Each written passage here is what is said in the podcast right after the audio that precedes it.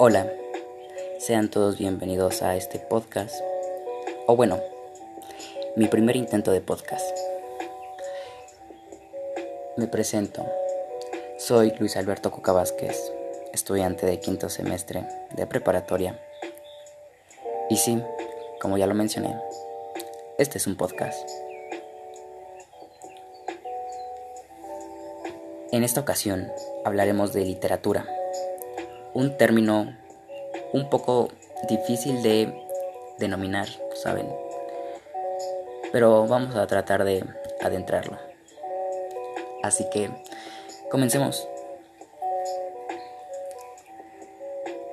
Cuando hablamos de literatura, todos tenemos diferentes perspectivas, y esto se debe principalmente a que la palabra varía dependiendo del contexto en donde se aplique.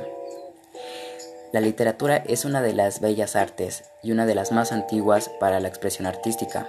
Sin embargo, nunca es fácil determinar qué cosa es o cómo es, por lo que lo denominaremos como una forma de expresión oral o escrita con el fin de transmitir sentimientos u otros conocimientos.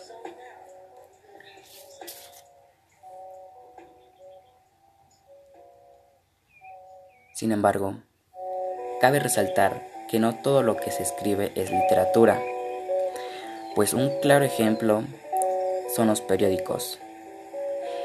Estos se crean con la intención de informar, y si bien es cierto, estos siguen, algunas reglas para poder cumplir con un objetivo. Sin embargo, no son considerados como obras u escritos literarios, pues estos deben de tener un lenguaje con una función poética o estética, además de diversas figuras retóricas, para así enriquecer la obra. Para poder dar un ejemplo de obras literarias, nos remontaremos a la literatura griega, en donde destacan varios autores que muchos ya conocemos, como lo son Sócrates, Aristóteles y Platón, muy conocidos. Y eso ya lo sabemos todos, ¿no? Ahora, no olvidemos la, la famosa, el famoso siglo de oro, el cual fue uno de los periodos literarios más ricos de España, en donde se adquirieron millones de textos literarios para poder consumir. Aquí destacamos a un autor, Miguel de Cervantes, o mejor conocido como el creador del Don Quijote. Así también están Garcilas de la Vega, Teresa de Ávila o Bartolomé Leonardo Argensola. En esta época se utilizaban varios, denominemos los géneros, los cuales eran novela picaresca, la cual nació con el derrumbamiento de la caballería y de mitos épicos está el soneto. No me voy a adentrar mucho porque realmente no lo entendí. Está el conceptualismo, el cual usa un lenguaje simple, usado de manera sagaz y directa, llena de metáforas y sentido de humor. Y el famoso Beatus Ile, o como se diga, porque no lo sé pronunciar, el cual es un tópico que exalta la belleza de la obra.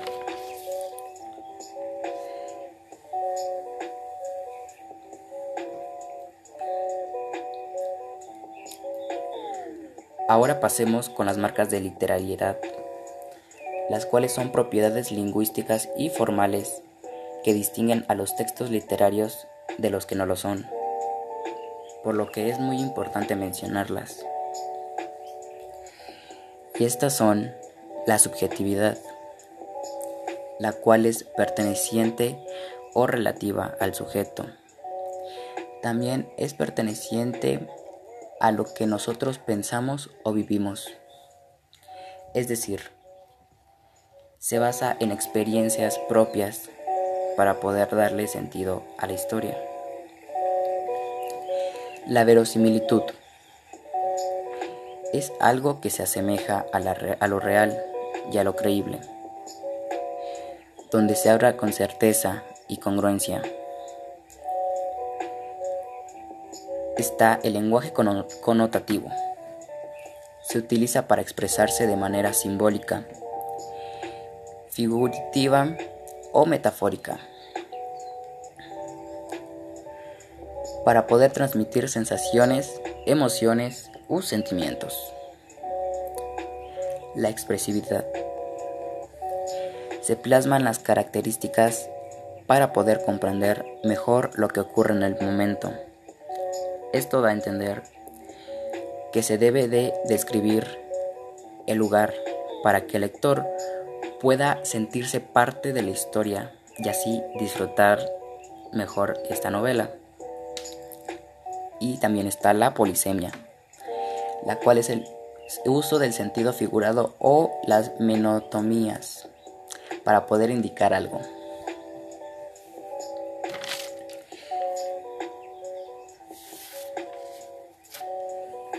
Ahora bien, hablemos de algo también importante en estos tiempos, las redes sociales y en cómo influyen con la literatura.